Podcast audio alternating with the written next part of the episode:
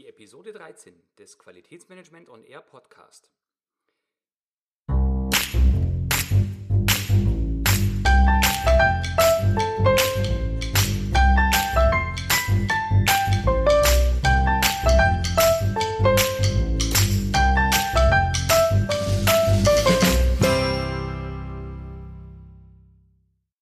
Beginnen heute mit dem dritten Drittel der neunteiligen Einsteigerserie zu Qualitätsmanagementsystemen. Und zwar geht es heute um das äh, Kapitel der ISO 9001 Nummer 8, dem Betrieb, also unserer eigentlichen Wertschöpfung. Die Punkte, die wir heute besprechen wollen, lauten betriebliche Planung und Steuerung, also wie kommen wir zur Planung unserer Leistungserbringung, dann die Anforderungen an Produkte und Dienstleistungen, dass wir hinterher auch sagen können, Anforderungen erreicht, Produkt wird für den Kunden einwandfrei sein. Dann die Entwicklung von Produkten und Dienstleistungen. Dann die Steuerung von ausgelagerten Prozessen, Produkten und Dienstleistungen. Als nächstes kommt Produktion und Dienstleistungserbringung selbst. Der vorletzte Punkt ist die Freigabe von Produkten und Dienstleistungen. Und der letzte Punkt ist die Steuerung nicht konformer Ergebnisse. Also macht, glaube ich, Sinn. Wir beginnen mit der Planung. Wir definieren, was soll unser Produkt für charakteristische Merkmale haben und woran erkennen wir, dass das Produkt so geworden ist, wie wir es haben wollten. Dann, wie kommen wir zur Entwicklung von neuen Produkten oder Dienstleistungen? Dann, wie steuern wir ausgelagerte Prozesse, also alles, was andere für uns machen. Das kann entweder vor der Leistungserbringung oder vielleicht danach sein, zum Beispiel eine Lagerung oder sowas. Dann äh, die Produktion an sich, als nächstes die Freigabe nach der Produktion, also was für Produkte sind soweit in Ordnung, dass sie an den Kunden ausgeliefert werden oder welche Dienstleistungen können äh, berechnet werden. Und ähm, dann noch die Steuerung nicht konformer Ergebnisse. Also was tun wir mit den Dingen, die nicht so geworden sind, wie wir sie uns am Anfang in der Planung erhofft hatten. Der Punkt betriebliche Planung und Steuerung beinhaltet alle Prozesse zur Leistungserbringung und die müssen eben geplant sein. Also dass wir nicht irgendwie mal sagen, ja gut, heute starten wir mal die Produktion und gucken mal, was wir so machen und wann wir es machen, wie viel wir davon machen, wer es überhaupt macht und äh, ja, lassen uns mal so ein bisschen treiben und gucken, was am Schluss dabei rauskommt. Das ist nicht Sinn und Zweck der Sache, sondern es muss wirklich alles in diesem Prozess der Leistungserbringung geplant sein. Dazu gehört eben auch wieder, welche Dinge in der Leistungserbringung müssen wir denn steuern? Also Planung hat auch was mit Steuern zu tun. Was geplant wird, sollte eigentlich auch so gehandhabt werden. Ähm, und die Kriterien für die Steuerung des Prozesses müssen vorher festgelegt sein. Also das heißt, wer steuert den Prozess? Wer ist verantwortlich? Wer ist mitarbeitend? Wer äh, hat irgendwie noch äh, weitere Aktien im, im Prozess und muss gegebenenfalls Informationen beisteuern? Dann, was wird überhaupt gesteuert? Also welche Prozesse sind notwendig für die Leistungserbringung eines bestimmten oder für die Erbringung einer bestimmten Leistung.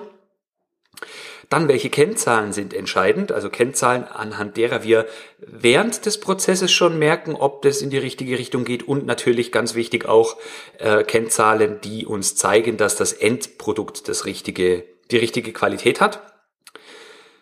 Dann notwendige Ressourcen müssen natürlich geplant werden. Also es bringt uns nichts, wenn wir, wenn die Geschäftsführung sagt, ja theoretisch habt ihr ja 20 Mitarbeiter für den Prozess, aber davon sind 18 krank und äh, ja können trotzdem nicht produzieren.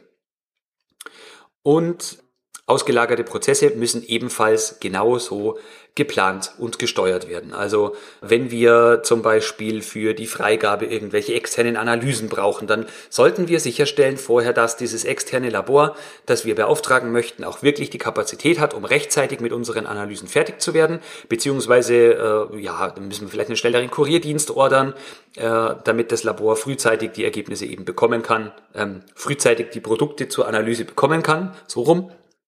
So, zweiter Teilbereich für heute sind die Anforderungen an Produkte und Dienstleistungen. Eine Anforderung ist zum Beispiel, dass Kommunikation im Zusammenhang mit Produkten und Dienstleistungen wirksam und umfassend sein muss. Also wir müssen äh, allen Leuten, die an der Leistungserbringung beteiligt sind, also die Produkte und Dienstleistungen äh, erbringen, herstellen, zuarbeiten. Diese Kommunikation mit denen und von denen muss wirksam und umfassend sein. es ist, glaube ich, äh, selbst erklärend, warum das Ganze wirksam sein muss, weil wenn äh, Informationen immer wieder fehlen und irgendwelche äh, äh, Flecken quasi blind sind im Prozess, dann ähm, ja, kann da sehr, sehr viel schiefgehen und das wollen wir ja nicht. Außerdem brauchen wir spezielle Regelungen für Notfälle. Also was machen wir, wenn in unserem geplanten Prozess etwas nicht so läuft, wie es soll? Also zum Beispiel, was tun wir, wenn eine Ware, die von einem Lieferanten kommen sollte, nicht rechtzeitig angeliefert werden kann und wir das erst feststellen, kurz bevor die Produktion startet oder vielleicht dem, an dem Zeitpunkt, wenn die Produktion schon starten soll. Was machen wir denn dann? Das ist unser Plan B. Das dürfen wir uns vorher überlegen. Oder was machen wir, wenn wir nicht genügend Produktionspersonal haben und die Produktion abspecken dürfen? Ähm, Viele Unternehmen haben eine Planungsabteilung, die nur am zu normalen Bürozeiten da ist. Die Produktion läuft aber ja 24 Stunden und vielleicht sogar sieben Tage die Woche und das ganze Jahr über. Da äh, ja kann man unter Notfälle auch verstehen, was machen wir denn nachts, wenn keiner von den Planern da ist.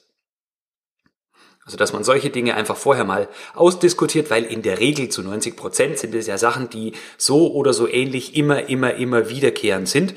Und da macht die Planung vom Umgang mit Notfällen aus meiner Sicht auch absolut Sinn. Außerdem für die Anforderungen von Produkten und Dienstleistungen wichtig ist auch, dass wir einschätzen, ob Kundenanforderungen überhaupt machbar sind. Also, Kunde wünscht sich irgendwas, äh, keine Ahnung, fliegende Meerschweinchen, die Züchtung von fliegenden Meerschweinchen. Und wir sollten uns schon überlegen, ist das denn äh, ja in irgendeiner Weise überhaupt machbar? Und diese Machbarkeitsstudie oder Machbarkeitsuntersuchung oder Machbarkeits, wie auch immer das, äh, wir es nennen wollen, die äh, das herausfinden, ob eine Sache machbar ist, muss äh, eben geprüft und dokumentiert werden. Dass man hinterher sagen kann, haben wir schon mal ausprobiert, äh, Kunde können wir dir zeigen, so haben wir es gemacht, ist nicht machbar. Der letzte Aspekt, den ich zur Anforderung an Produkte und Dienstleistungen heranziehen möchte, ist die Information über Änderungen. Also äh, wir haben uns vorher Gedanken darüber gemacht, was machen wir denn, wenn ein Notfall passiert. Eine Person stellt jetzt fest, so ein mehr oder weniger schwerwiegender Notfall ist jetzt eingetreten, irgendwas im Prozess hakt. Dann müssen wir bekannt gemacht haben, wie denn über diese Information alle anderen Beteiligten informiert werden sollen. Es gibt, glaube ich, nichts Schlimmeres als ähm, Informationen, die eine Person für sich behält, andere Personen, die unbedingt brauchen würden und äh, einfach Änderungen umgesetzt werden, alle anderen sich irgendwie drüber wundern, äh, ja, und dann geht das Ganze völlig in die Hose. Das ist was, Kommunikation und Information betrifft, glaube ich, der Supergau. Und das kann auch wirklich dazu führen, dass man ernsthafte Probleme mit Kunden, mit Behörden bekommt. Also da ist wirklich wichtig, machen Sie sich Gedanken darüber, wie über Änderungen intern informiert werden soll. Was ist das richtige Medium? Welche Dinge können per E-Mail kommuniziert werden, welche Sachen übers Intranet, wie ist da so die Philosophie bei Ihnen im Haus, auch die Mitarbeiterstruktur, wann muss vielleicht ein Vorgesetzter direkt zu Mitarbeitern laufen und mit denen sprechen. Also so als Beispiel, würde meine Wohnung brennen, würde ich hoffen, dass man mir keine E-Mail darüber schreibt, indem die Feuerwehr irgendwo mir eine Information zukommen lässt, äh, Herr Frankel, Ihre Wohnung brennt. Das wäre, glaube ich, eher weniger sinnvoll, sondern würde ich mir wünschen, dass man mich auf dem Handy anruft und ähm, ich sofort darüber informiert werde. Das ist jetzt ein banales Beispiel, aber ich glaube, Sie wissen, was damit gemeint ist. Nicht jede Art der Information eignet sich für jedes Kommunikationsmedium. Kommen wir zu Unterpunkt 8.3, der Entwicklung von Produkten und Dienstleistungen. Der erste wichtige Teilaspekt ist, dass Entwicklungsprozesse äh, festgelegt und wirksam sein müssen. Also wir müssen uns Gedanken darüber machen, wie wollen wir denn von einer Idee zu einem verkaufsfähigen Produkt kommen. Welche Schritte sind dazu von welcher Person zu leisten? Das müssen wir festlegen und müssen auch sicherstellen, dass diese Festlegung wirksam ist, also dass alle das tun können, was sie auch tun sollen. Das ist ein Punkt, der sehr viel ähm, ja, Spielraum für die Unternehmen bereithält, denn je nachdem, was für Produkte oder Dienstleistungen wir ähm, entwickeln wollen, kann dieser Prozess oder wird dieser Prozess auch sehr unterschiedlich sein. Es gibt Unternehmen, die ähm, haben einen Entwicklungsprozess von einer Idee über mehrere Phasen bis hin zu einer Marktreife. Dann gibt es Unternehmen, die ähm, ja, minimal verkaufsfähige Produkte herstellen, also oder Dienstleistungen ähm, in sehr, sehr geringem Umfang an Kunden versenden und dann das Feedback abwarten und dann wieder weiterentwickeln und dann wieder an Kunden weitergeben und dann wieder das Feedback einholen und wieder weiterentwickeln. Da gibt's äh, verschiedenste Philosophien. Aber das müssen wir uns vorher überlegen und müssen das Ganze eben, wie gesagt, festlegen, dokumentieren und das muss auch wirksam sein. Ansonsten ähm, ja, kommen wir nicht zu vernünftigen Produkten, die dann hinterher auch in Serienreife gehen können. Eine Entwicklung muss außerdem umfassend geplant werden. Also wir äh, haben eine Idee und äh, legen dann nicht einfach nur drauf los, sondern wir müssen dann eben auch planen, welche Rohstoffe brauchen wir, welche Personen müssen uns zuarbeiten, welche Kapazitäten in unseren Labors oder welche Messgeräte brauchen wir, äh, wie lang wird unsere Entwicklung ungefähr brauchen, wann müssen wir vielleicht Kapazitäten in der Produktion bereithalten, wann kommt der erste Kundenkontakt. Das muss alles geplant werden und äh, das kann teilweise sehr kompliziert werden, wenn wir viele verschiedene Abteilungen in unserem Unternehmen involvieren wollen. Es gibt beispielsweise Unternehmen, bei denen ist der Entwicklungsprozess oder sagen wir der Ideenfindungsprozess so, dass das Marketing auf Basis von Marktforschung zum Beispiel eine Idee hat und der Entwicklungsabteilung mitteilt, komm, in die Richtung entwickelst du jetzt mal was. Es könnte auch sein, dass eine Entwicklungsabteilung von sich aus sagt, wir äh, modifizieren irgendwelche Produkte, dass wir ähm, ja dann eine verbesserte Rezeptur machen. Ob die jetzt in Kostenhinsicht verbessert oder in Geschmackshinsicht verbessert ist, lassen wir jetzt mal dahingestellt.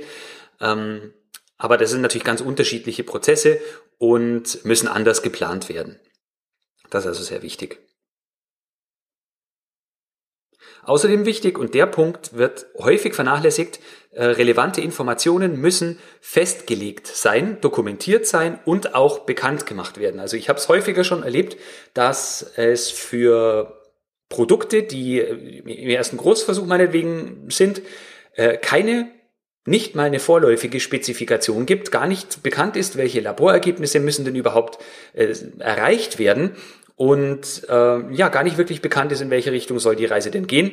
Es ist nur, äh, es gibt so einen Wunsch, wie das Endprodukt aussehen und schmecken soll. Aber alles dazwischen bleibt mehr oder weniger offen. Das hat wenig mit relevante Informationen sind festgelegt zu tun. Also müssen wir wirklich vorher uns Gedanken machen, welches Ziel haben wir denn? welche Werte sollen erreicht werden. Das heißt nicht, dass wir das später nicht noch ändern dürfen aufgrund von neuen Erkenntnissen, sondern das heißt nur, wir haben mal einen Startpunkt, an dem orientieren wir uns und produzieren nicht einfach mal ins Blaue und schauen, was kommt dabei raus. All diese Dinge sollen dazu führen, dass unser Entwicklungsprozess verlässlich ist, also dass wir mit einer gewissen hoffentlich hohen Wahrscheinlichkeit sagen können, dass unsere Produktentwicklungen, wenn die Idee wirklich sinnhaftig und ja marktträchtig ist, ähm, dass unser Produkt oder unsere Dienstleistung hinterher auch eine hohe Wahrscheinlichkeit hat, zum Kunden zu kommen. Der nächste Unterpunkt beschäftigt sich mit der Steuerung von ausgelagerten Prozessen, Produkten und Dienstleistungen. Also allem, was wir nicht selbst in unserem Unternehmen bewerkstelligen können. Ähm, da fiele mir jetzt zum Beispiel ein Logistik oder Veredelungsunternehmen, die irgendwelche Rohstoffe von uns, die wir äh, als Rohstoffe kaufen, teilweise schon bearbeitet haben und dann wiederum vielleicht irgendwelchen Spezialisten geben, die, ähm, was wäre da jetzt ein Beispiel? Nehmen wir mal bedruckte Joghurtbecher.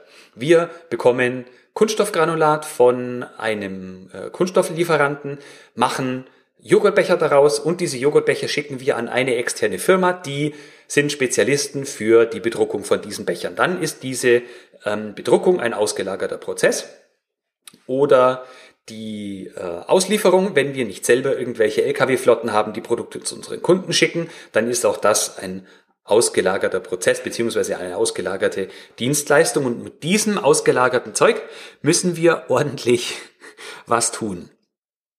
Der erste wichtige Punkt klingt banal und selbsterklärend, lautet, externe Leistungen müssen die Anforderungen erfüllen. Das setzt voraus, dass die externen oder dass die ausgelagerten Prozessteilnehmer die Anforderungen überhaupt kennen. Also wir müssen denen sagen, was erwarten wir von euch, was machen wir später mit den Produkten. Also es ist jetzt ein Unterschied, ob man zum Beispiel in unseren bedruckten Becher Joghurt füllt oder ob diese Becher für keine Ahnung, irgendwas anderes dienen, was nichts mit Lebensmitteln zu tun hat. Also das dürfen wir unseren Partnern immer mitteilen, damit die auch in ihrem Prozess die Anforderungen erfüllen können. Wir müssen uns außerdem überlegen, anhand welcher Kriterien wir unsere Partner auswählen, beurteilen und überwachen. Also Auswahl ist mal wichtig, mit welchen Leuten wollen wir überhaupt zusammenarbeiten? Welche Unternehmen können unser Problem oder unsere Anforderung bestmöglich lösen? Und das bestmöglich, das ist schon wieder äh, interpretierbar. Also wir sprechen jetzt hier hauptsächlich von Qualitätsmanagementsystemen, also äh, bestmöglich im Sinne der Qualität. Da spielt natürlich auch die, der Preis eine Rolle. Ähm, aber da würden wir dann jetzt schon wieder sehr ins Philosophische gehen, glaube ich mal. Ähm, dann ist die Beurteilung wichtig. Also wie stellen wir fest, ob der Lieferant das genauso gemacht hat, wie er es haben wollten und wie zufrieden sind wir letztendlich mit seiner Leistung. Dienstleistung, Produktionsleistung, Lieferleistung, was auch immer. Ähm, und der letzte Punkt ist die Überwachung. Also in welcher Form committen wir uns gegenseitig, dass äh, der Lieferant eine Überwachung des fertigen Produktes zum Beispiel übernimmt? Inwiefern übernehmen wir die Verantwortung dafür, unseren Lieferanten zu überwachen und wie, wie häufig und in welcher Art und Weise machen wir es? Also fahren wir zu ähm, regelmäßig zu Lieferantenaudits? Nehmen wir bestimmte Serien von Produktionen direkt ab äh, oder was auch immer? Das müssen wir uns vorher dessen müssen wir uns vorher klar werden und das müssen wir auch dokumentieren und immer genauso machen. Und zwar risikobasiert. Je relevanter ein Partner, ein Dienst, eine Dienstleistung oder ein Prozess für uns und für die Qualität ist, desto wichtiger müssen uns diese Kriterien sein und da müssen wir die auch anders eben priorisieren.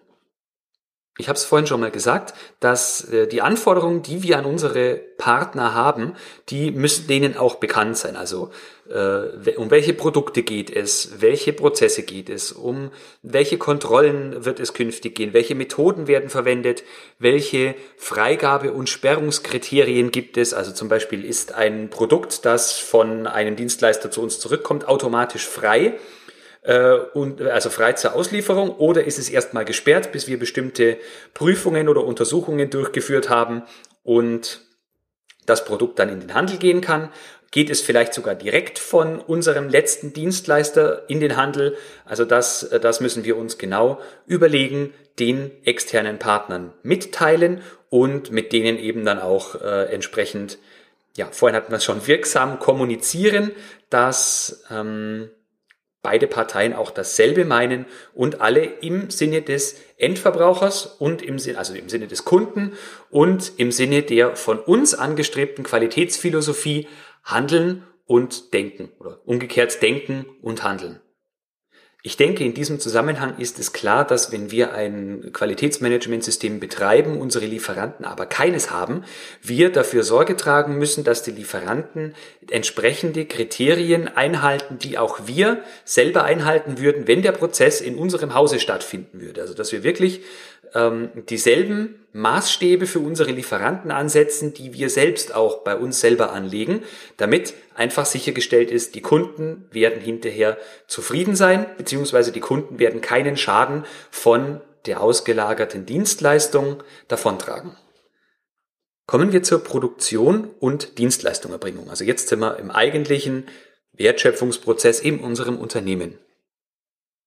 Ein zentraler Punkt dabei ist, dass Prozesse beschrieben, beherrscht und konform sein müssen. Also äh, gleich drei wichtige Punkte. Prozesse sind beschrieben, heißt, wir müssen äh, Dokumente darüber haben, äh, Flowcharts oder was auch immer, Anleitungen, die beschreiben, wie ein Prozess von äh, wo bis wo, äh, ja, von A bis Z, ähm, wie der Prozess ausgestaltet sein muss und äh, was dazwischen so passiert. Prozess beherrscht heißt, wenn wir den Prozess einmal durchführen oder hundertmal durchführen, das darf im Prinzip keinen Unterschied machen, sondern es muss wirklich eine Beherrschung des Prozesses der Gestalt da sein, dass nicht nur der Prozess an sich beherrscht ist, sondern auch das, was hinterher dabei rauskommt ähm, gleich ist. Also wir wollen ja wirklich äh, Standardprodukte. Wir wollen nicht, dass wenn wir äh, als Endverbraucher irgendwie ein Produkt im Handel kaufen, dass das jedes Mal irgendwie anders ist und wir uns nicht darauf verlassen können, sondern wir wollen schon da eine gewisse Kontinuität haben. Wir wollen ja schließlich auch, dass wir uns darauf verlassen können, äh, wenn wir ein Produkt kaufen, dass das dann auch wirklich immer gleich ist. Und wichtig ist natürlich, es muss konform sein. Was bedeutet Konformität? Das habe ich vorhin schon mal erwähnt. Wir müssen klarstellen, was sollen denn für Kriterien überhaupt für unsere Produkte und Dienstleistungen gelten. Also wir geben das vor im Sinne der Kundenanforderung und müssen dann auch sicherstellen, dass der Prozess konforme Produkte und Dienstleistungen ermöglicht. Das hat wiederum auch viel mit Planung zu tun, die man vorher leisten muss mit äh, ja, Validierung auch, dass man in verschiedenen Konstellationen schaut, ist ein Prozess überhaupt in der Lage, dass er immer dasselbe Ergebnis bietet und unter welchen Voraussetzungen müssen wir da noch irgendwie eine, eine andere Art der Beherrschung einbauen. Das äh, ist damit gemeint. Der nächste Punkt, den haben wir auch schon an ein paar Stationen gehört, zwar notwendiges Wissen und Kompetenzen müssen bekannt sein die Personen, die an einem Prozess zur Produktion oder zur Herstellung von äh, Produkten oder Dienstleistungen ähm, beschäftigt werden, müssen eben das entsprechende Wissen und die Kompetenzen haben, um den Prozess auch wirklich ordentlich äh, durchführen oder mitgestalten zu können. Die Beherrschung von Prozessen müssen wir dann wiederum nachweisen. Also wir müssen zeigen, dass wir einen Prozess unter allen möglichen äh, Konstellationen äh, durchgespielt haben, beleuchtet haben mit verschiedensten Parametern und dass das Ergebnis jeweils im Sinne der von uns festgelegten Qualität ist und insofern eine Prozessbeherrschung ähm, da ist. Da gibt's verschiedenste Möglichkeiten, die man verwenden kann. Da gibt's auch ganz viele verschiedene Qualitätsmethoden. Ich finde, ganz wichtig ist, dass man sich daran orientiert, was ist unser Endresultat. Also man kann Prozessbeherrschung in Zahlen sichtbar machen, also ähm, dass man zum Beispiel äh, die Methode Six Sigma verwendet, um, um zu gucken, wie hoch ist eine Fehlerrate, dass man Maschinenkennzahlen verwendet dafür, ähm, dass man Ausschussquoten mit heranzieht, dass man bewertet die Kundenzufriedenheit, wenn es zum Beispiel um Dienstleistungen geht, um eine Reinigungsdienstleistung oder sowas, ähm, dass man auch da eben äh, klarstellen kann, Prozess wird von uns in jeder Situation beherrscht. Der letzte Punkt in diesem Kapitel ist, dass die Änderung von Prozessen überwacht werden muss. Das hatten wir schon mal im Kapitel der Kommunikation. Also wenn wir einen Prozess ändern, also hoffentlich im Sinne einer positiven Veränderung oder im Sinne einer, eines Notfalls zum Beispiel, dann muss diese äh, die Änderung des Prozesses überwacht sein. Wir müssen zum einen vorher uns überlegen, was wollen wir ändern und warum wollen wir es ändern. Und wir müssen im Laufe des Prozesses uns ähm, anschauen, ob die Änderung auch wirklich die richtige Auswirkung hat, also die Auswirkung aufs Endprodukt, äh, Auswirkung auf die Dienstleistung. Und je früher wir das machen, umso früher können wir erkennen, dass wir noch etwas ändern müssen und vermeiden dadurch äh, Abfall, unnötige Kosten, Produkte, die dann wirklich nicht konform sind, die wir nicht mehr überarbeiten können und an die Kunden vielleicht dann noch aus Versehen ausliefern. Also die Änderung von Prozessen müssen wir dringend überwachen. Es ist nicht damit getan, dass wir sagen, wir hängen einfach mal ein Schild in die Produktion und sagen, ähm, Prozess XY wird für den heutigen Tag anders gemacht und aber nicht gucken, ob das auch tatsächlich von allen Mitarbeitern so gelebt worden ist und das Produkt einfach so in den Handel kommt. Das darf nicht sein. Also muss überwacht werden, die Änderung von Prozessen. Wir müssen natürlich in dem Zusammenhang auch sagen, wie lange eine Prozessänderung denn Bestand hat. Denn ansonsten weiß ja wieder keiner Bescheid und es läuft alles mehr oder weniger zufällig, wenn wir Glück haben, genauso wie wir es wollten, aber in den meisten Fällen wahrscheinlich genauso, wie wir es uns nicht erhofft hatten. So, jetzt haben wir die Produktion hinter uns und es kommt jetzt dazu, dass wir Produkte und Dienstleistungen freigeben möchten. Der erste wichtige Punkt in Sachen Freigabe ist, dass wir uns Gedanken darüber machen müssen, in welchen Abständen wir kontrollieren wollen. Diese Abstände müssen geeignet sein. Das ist äh, so ein Begriff. Äh, was ist denn bitte geeignet? Das hängt von der Sensibilität unseres Produktes ab oder unserer Dienstleistung. Das hängt davon ab, was denn alles so im Laufe des Prozesses schiefgehen kann, wie auch unsere Prozessbeherrschung tatsächlich ist auch welches Risiko wir bereit sind zu tragen, wenn nicht konforme Produkte zu Kunden gehen sollten. Also in geeigneten Abständen kontrolliert heißt, äh, wir haben uns ganz genau überlegt, was sind die geeigneten Abstände. Wir hinterfragen das auch regelmäßig und ähm, machen uns natürlich auch Gedanken darüber, wie sieht denn so eine Kontrolle aus. Wer kontrolliert? Machen wir das selber? Macht das äh, irgendwie ein externer Dienstleister? Wie lange braucht der dafür? Was genau macht der? Dann ähm, darf eine Freigabe erst nach einer geplanten Prüfung erfolgen. Also wenn wir sagen, ein Produkt wird erst nach der Prüfung freigegeben, muss es auch wirklich so sein, dass das Produkt nicht ohne Prüfung rausgeht. Oft schon erlebt, Produkte gehen zum Kunden, werden reklamiert und irgendwie die Probe, die hätte geprüft werden sollen, die steht noch so rum. Die hat sich noch keiner so richtig angeguckt. Die Messung ist noch nicht erfolgt. Wir haben gerade im Moment Stress, Chef, keine Zeit, ging noch nicht. Ja, das darf nicht sein. Da muss man sich wirklich Gedanken vorher darüber machen, haben wir die Kapazität, diese äh, Freigabeprüfungen zu machen Ansonsten muss man sich eben Gedanken über die Ressourcen machen oder Gedanken darüber, ob die Freigabe wirklich vorher notwendig ist oder ob man sagen kann, mein Prozess ist so beherrscht, ich kann per se das Produkt als frei bezeichnen, weil auch das Risiko kein so sonderlich hohes ist. Ähm, und mache dann hinterher noch sporadische Stichprüfungen oder nehme mir zumindest Rückhaltemuster, die, wenn dann Kundenreklamationen kommen, nochmal angeguckt werden können. Freigaben müssen nachvollziehbar und dokumentiert sein. Das bedeutet, wenn wir eine Freigabe erteilen oder wenn wir Freigaben generell erteilen, dann brauchen wir dafür ein nachvollziehbares Prozedere. Es muss klar sein, wer wann die Freigabe erteilt, also wie wird die Freigabe überhaupt äh, oder über die Freigabe entschieden. Was äh, passiert mit äh, Urlaubszeiten? Wer wären Stellvertreter?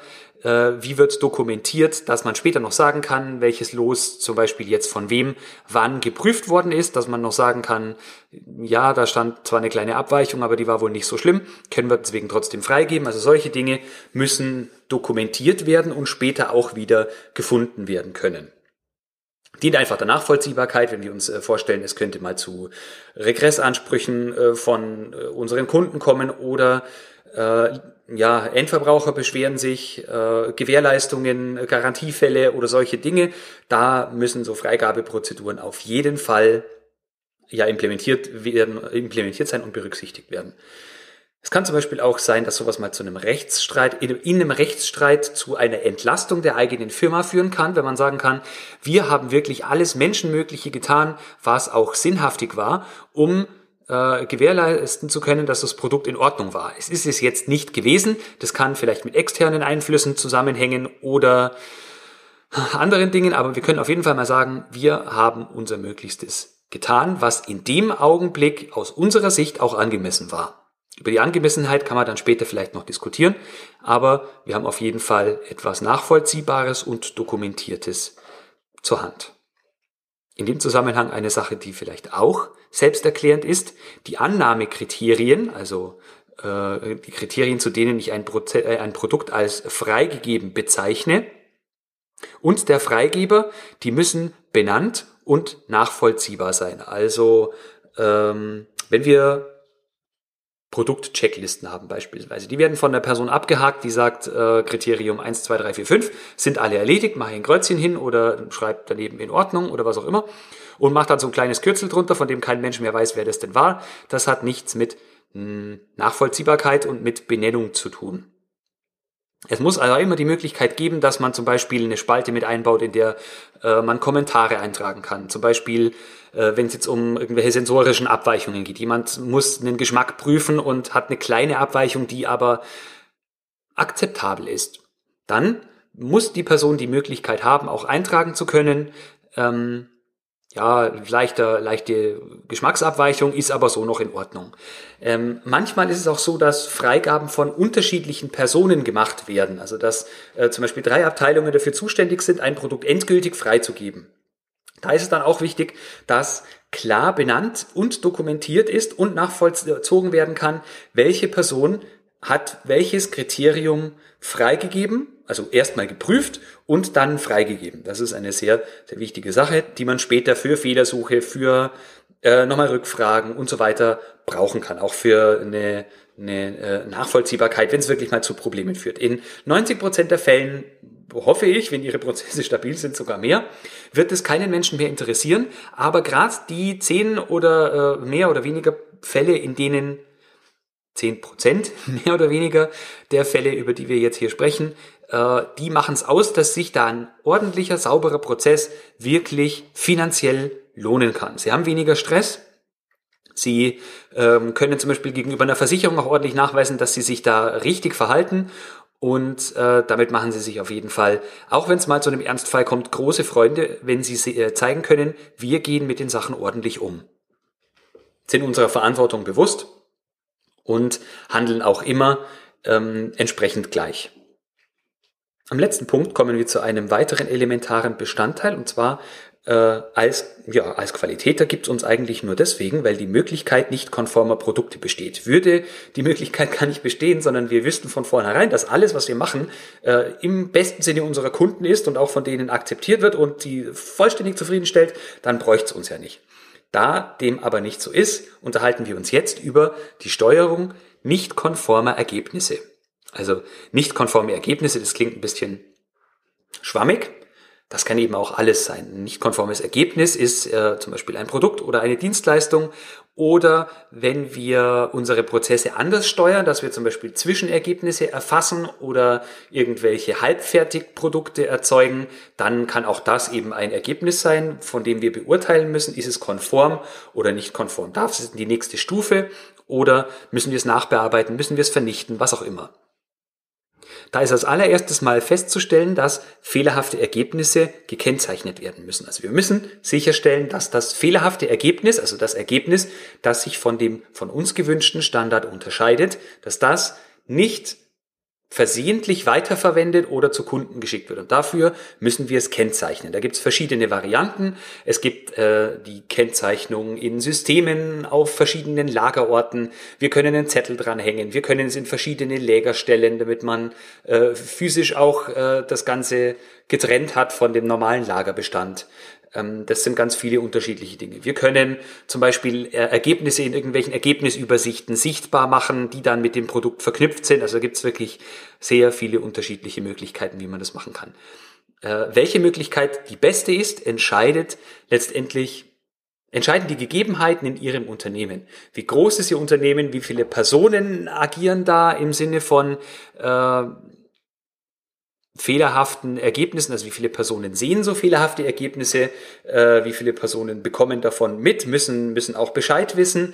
Äh, das hat alles somit einen, ja, einen Einfluss darauf, welche Systematik wir hier verwenden. Wichtig ist nur, es muss wirksam sein. Also wir müssen verhindern, dass fehlerhafte Ergebnisse weiter in den Prozess kommen oder gar zum Kunden. Das ist das aller, aller oberste Ziel, das hier zu erreichen ist. Und wie wir das machen, müssen wir uns vorab überlegen und dann entsprechend auch immer danach handeln. Mit der Kennzeichnung allein ist es oft noch nicht getan. Wir müssen diese fehlerhaften Ergebnisse auch noch steuern. Also, was machen wir denn mit dem Produkt? Es ist zum Beispiel ein gewisses Risiko, wenn wir nur einen Sperraufkleber drauf machen, der zum Beispiel wegfallen kann. Das Produkt bleibt aber ansonsten genau dort stehen, wo auch die anderen Waren, die in Ordnung sind, stehen und kann aus Versehen verwendet werden. Die ähm, unbeabsichtigte Benutzung muss nämlich unter allen Umständen verhindert werden, eben durch eine entsprechende Steuerung. Die Steuerung kann über IT-Systeme zum Beispiel vonstatten gehen, dass man sagt, ein Produkt, das gesperrt ist, kann nicht ohne vorherige Freigabe durch eine andere Person verwendet werden ähm, oder steht, wie gesagt, in einem ganz anderen Raum. Was auch immer. Also wir müssen bewusst diese fehlerhaften Ergebnisse steuern und in die richtigen Bahnen lenken. Die können sein, dass wir es nur sperren, das kann sein, dass wir das Produkt vernichten, das kann sein, dass das Produkt nachbearbeitet werden kann oder die, die Dienstleistung nachgebessert werden kann, äh, dass es eine Sonderfreigabe gibt, zum Beispiel nach Rücksprache mit einem, mit einem Kunden oder dass wir äh, irgendeine Korrektur machen. Also zum Beispiel die Deklaration passt nicht auf irgendwelchen Paletten, dann ist das Produkt auch erstmal fehlerhaft und muss als solches fehlerhaftes Ergebnis gekennzeichnet werden. Äh, es kann aber korrigiert werden, indem wir einfach ein neues äh, Etikett drauf machen und alles ist wieder in Ordnung. Also wir brauchen hier äh, geeignete Maßnahmen, die dazu führen, dass das Produkt oder die Dienstleistung nicht so in den Verkehr kommt oder dass es so umgearbeitet wird, dass eine Weiterverarbeitung oder eine Weiterleitung an weitere Parteien, dass der nichts im Wege steht. Es gibt jetzt, wie gesagt, die Möglichkeit von Korrektur oder Nacharbeitung.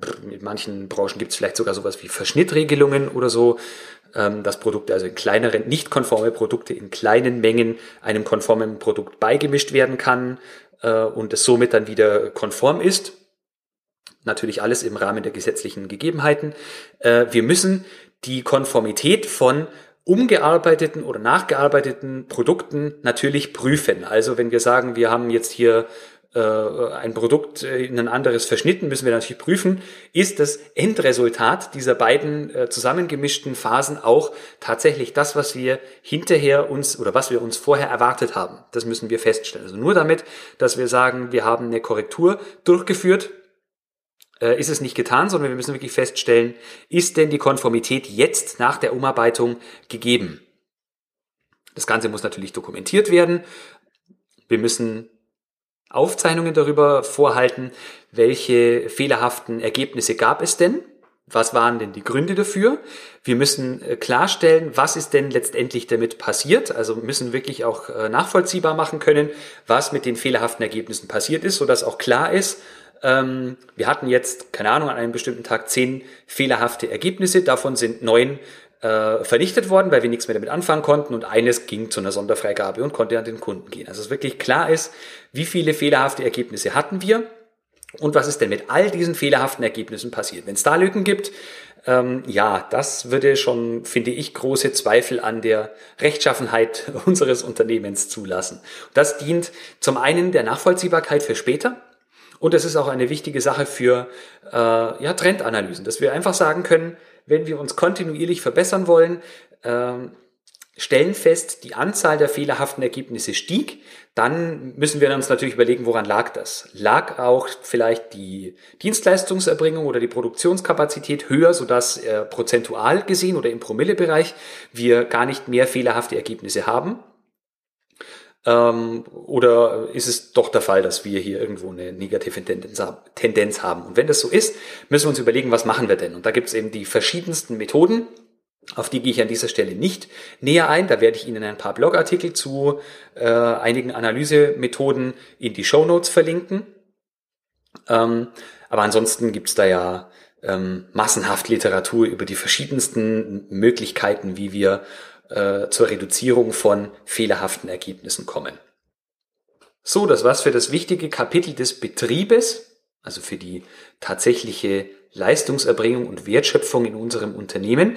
Wir haben ähm, letztendlich jetzt alles besprochen über den ähm, über die betriebliche Planung, dann die Anforderungen unserer Produkte, also letztendlich die Spezifikation, sind den Entwicklungsprozess entlang gegangen, haben ausgelagerte Prozesse gesteuert.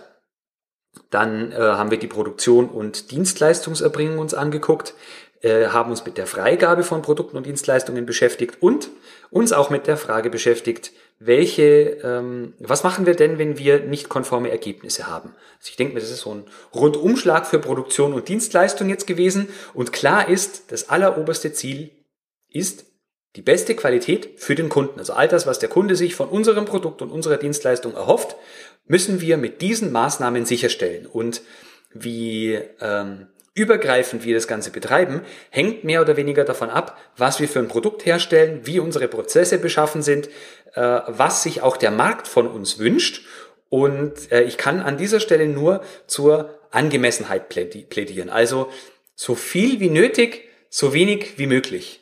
Also wirklich ein schlagkräftiges System, finde ich, lebt davon, dass all das, was man tut, wirklich Hand und Fuß hat und nur dann gemacht wird, wenn es wirklich notwendig ist und auch nur so gemacht wird, wie es wichtig ist. Aber, ähm, dass man sich immer für Lösungen entscheidet, die auch eine gewisse Flexibilität haben. Also dass man sich überlegt, wenn wir ein negatives Ergebnis haben, was machen wir denn damit? Wenn wir äh, Notfälle in der Produktion haben, wie gehen wir denn damit um? Also da wirklich in die Planung gehen und äh, regelmäßig sich auch neues Wissen aneignen über neue Fälle, die auftreten, die vielleicht auch selten sind und dieses Wissen auch an andere weitergeben. Das finde ich eine ganz, ganz wichtige Sache, weil nur so kann unsere Organisation auch ganzheitlich wachsen und immer besser werden, wenn alle den gleichen Stand haben und alle über das gleiche Wissen verfügen.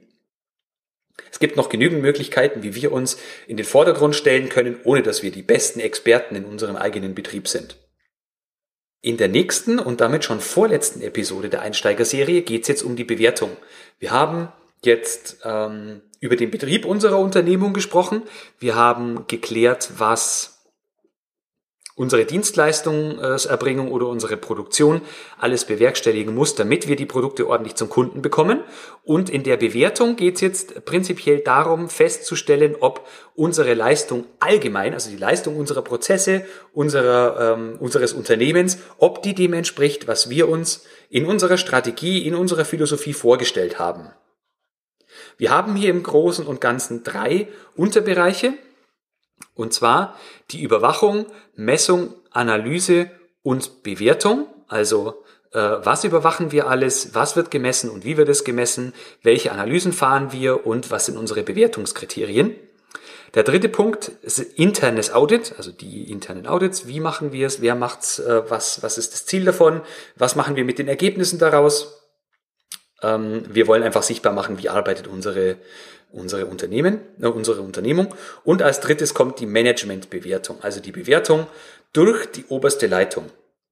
Drei spannende Dinge, mit denen man sich sehr, sehr lange beschäftigen kann und wo aber auch meiner, aus meiner Sicht häufig das Falsche gemacht wird und von diesem Falschen noch dazu zu viel und unterm Strich überhaupt gar nicht die Resultate dabei rauskommen, die man sich eigentlich erhofft hatte. Ähm, bleiben Sie also gespannt. Hören Sie auch wieder rein bei der nächsten Episode. Das ist dann der Teil 8 von 9. Und ähm, ich sage es wieder, wenn Sie mir zu dieser Serie und auch zum Podcast allgemein Feedback geben wollen, dürfen Sie das gerne tun, entweder direkt auf dem Blog in Form eines Kommentars oder Sie schreiben mir eine E-Mail äh, oder Sie nutzen äh, irgendeine andere Möglichkeit, die Sie auf dem Blog ganz unten links immer finden können. Ich bin natürlich auch dankbar für iTunes-Rezensionen. Sie können mir so viele Sterne geben, wie Sie verantworten können, auch einen kleinen Text dazu schreiben. Da wäre ich Ihnen ganz dankbar darüber, äh, ganz dankbar dafür. In diesem Sinne wünsche ich Ihnen eine gute Zeit. Wir hören uns bei der nächsten Episode und bis dahin denken Sie auch diesmal daran, Qualität braucht kluge Köpfe, so wie Sie.